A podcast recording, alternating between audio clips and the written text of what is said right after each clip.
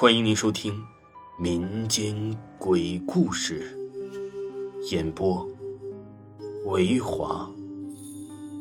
如果您喜欢维华讲的民间鬼故事，那您就不要吝啬您的小手，点个赞，关注一下再走吧。精彩继续。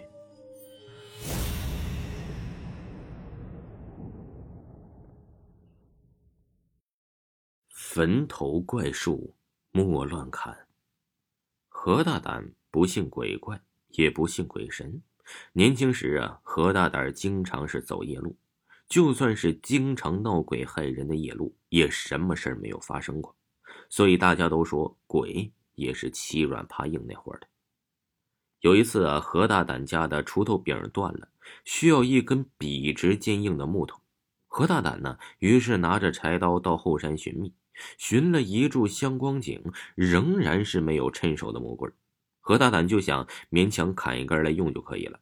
可就在这时，何大胆经过了一处坟堆，竟发现坟头上长着一个笔直的怪树，叫不上名头，因为啊，这个树太直了，如同孙悟空的如意金箍棒一样直，高一丈，一手可握，敲了敲是通体结实，正是当初柄的。合适材料，何大胆于是就要站稳开始劈砍，却猛地听到了一个声音在后面响起：“砍不得，砍不得呀！”何大胆猛地止住，转身看到了一个衣衫褴褛的老头，颤颤巍巍的过来，一边啊还口齿不清的喊：“砍不得！”何大胆等他走近问：“老人家呀，为什么砍不得呀？”这老头啊严肃的说：“坟头长树是怨灵有苦。”这树啊，吸怨灵，抵消罪孽。你砍了这怨灵，不要是危害乡里吗？砍不得，砍不得呀！这何大胆啊，听到这就笑了，真是危言耸听啊！这树只不过是随意长的，人死灰飞各有本分，什么冤不冤，魂不魂灵的。说完，仍依旧挥刀砍去。那老头疯疯癫癫的，又是拍大腿，又是捶胸顿足，大祸临头，大祸临头啊！何大胆两三下就把那怪树给砍了下来，剔净了多余的枝叶，扛着杆回去。越看越觉得这木柄不错，对疯老头的警告啊是毫不在意。回到家就叮叮当当的削好了棍锯成了想要的样子，安在了锄头上。他呀想起了老头的话，还觉得可笑。可夜里睡到半酣呢，猛地听到睡外间这八岁的儿子是大声痛哭。这何大胆儿啊，和自己的媳妇儿慌忙就跑到了儿子的床前。只见那儿子躺在了地上，抱着自己的右手，是蜷缩嚎哭。何大胆儿撸起儿子袖子，看着手臂，这不看不打紧，手臂竟然是折断了。何大胆儿慌问是怎么断的，儿子说不知。何大胆环顾着屋内，竟看到自己新做的锄头悄然立在屋内，顿时大为惊疑，想起了这疯老头的话。先下去来不及计较，只是背起儿子，匆匆的找大夫。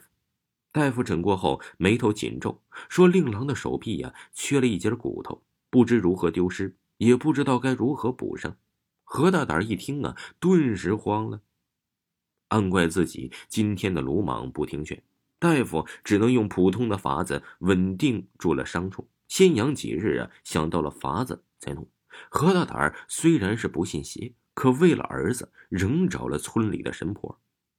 神婆呀，握着锄头木柄，喃喃自语了一番，竟有魂上身，发出了桀骜的冷笑：“小子，我让你别砍，你偏要砍，害得我少了多年的修炼。”这大胆一听啊，竟然是日子里见到的疯老头。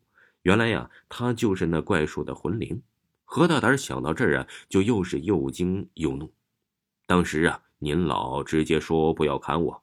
我为何呀？至于如此，如今我要如何赔你，你才肯放过？那老头又吐烟了。赔？我要你儿子的命，埋了他，把我栽在上面。此话未落，何大胆就愤怒的夺下了锄柄，还要拿东西砍。神婆慌忙制止，说这东西可能偷了你儿子的骨头，你弄他，你儿子也会痛。我劝你啊，还是好好供着，弄些牲畜养他，消消怒火。